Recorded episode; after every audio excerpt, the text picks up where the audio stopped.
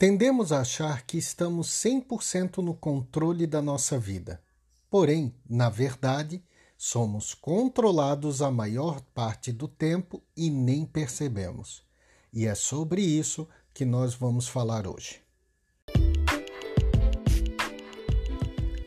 Eu sou Cliff Oliva, psicoterapeuta holístico, hipnólogo, psicanalista breve e quero convidar você a ouvir mais esse conteúdo incrível, porque aqui não é o fim, é apenas o começo.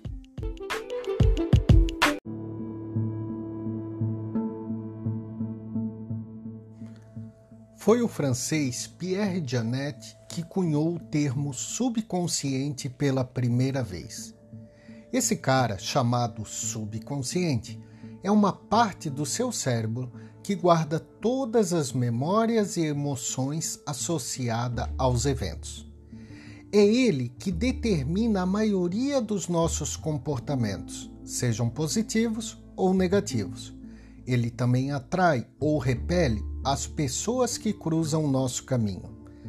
A maioria dos nossos comportamentos, principalmente aqueles impulsivos, são formados na primeira infância, geralmente até os 7 anos, e alguns na segunda infância, até por volta dos 14 anos. Para ficar mais claro, deixa eu dar um exemplo. Num certo dia, você era um bebezinho quando a sua mãe colocou você para dormir.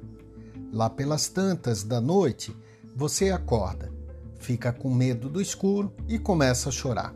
Até notar que você acordou, sua mãe leva um certo tempo para vir e te fazer dormir novamente. Nesse meio tempo, seu subconsciente interpretou como se você fosse abandonado. Porém, isso não aconteceu só uma, mas duas, três, dez vezes ao longo da sua infância. Claro que na infância não temos o preparo para interpretar os fatos da vida, e é por isso que muitos comportamentos que temos são desenvolvidos nessa fase.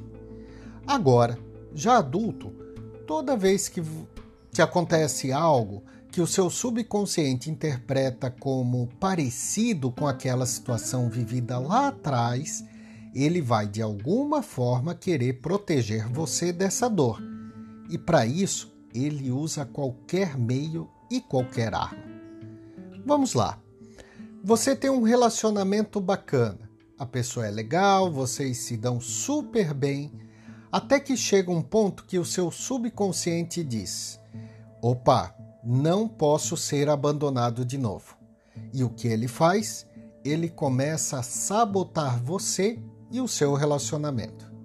Ele faz você fugir da pessoa, crises de ciúme, cria brigas por besteira, tudo para que você tenha motivos para acabar o relacionamento.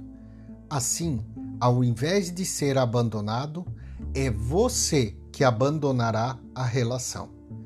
Um outro exemplo é que ele também atrai as pessoas para sua vida. Supondo que você tem uma crença que toda pessoa atrai. Muito provavelmente você vai atrair justamente as pessoas que traem.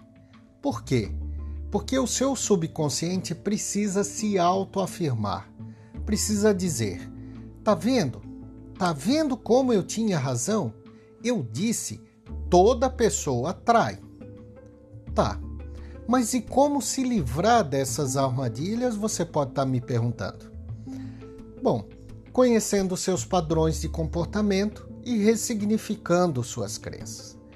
Para isso, você pode utilizar de profissionais como psicólogos, psicoterapeutas, psico, é, psicanalistas, mas, porém, esse processo geralmente demora um pouco mais de tempo para fazer efeito.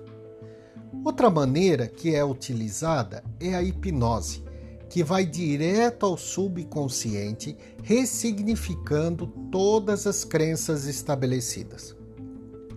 Independentemente da forma que você utilizar, se você não olhar essas crenças, esses comportamentos e esses padrões, uma coisa é certa: estará agindo e atraindo não só os desejos conscientes, mas aquele que o nosso subconsciente julga ser o melhor para nós. E olha, e que nem sempre isso é verdade. Para mais conteúdos como esse, segue aqui e também lá no Instagram, arroba Cliff Oliva. Até a próxima, muita luz e sabedoria. Namastê.